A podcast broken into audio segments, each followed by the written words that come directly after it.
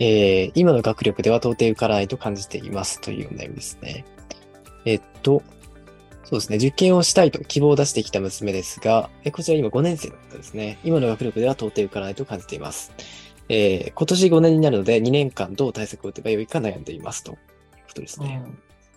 うん、2年やったら今の学力とかってあんま関係ないかもしれないですよね。そうですね。まだ諦めるのが早いですよね。まあでもそこの4年生の内容でどこかしらこけるポイントっていうのあったと思うので、そこまでしっかりと振り返ってあげると、そこちゃんとワンツーマンだったり丁寧に読み上げたりとかすると、あうんうんこういうことだったんだって落とし込めることが多々あったりするから。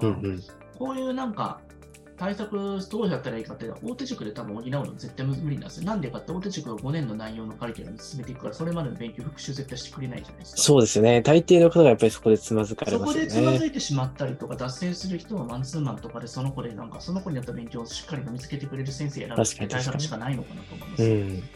でもそこでなんか惜しんだりとかして、またなんかもう一度違う塾に変えたりとかすると、その1年また無駄になっちゃうからね。うん。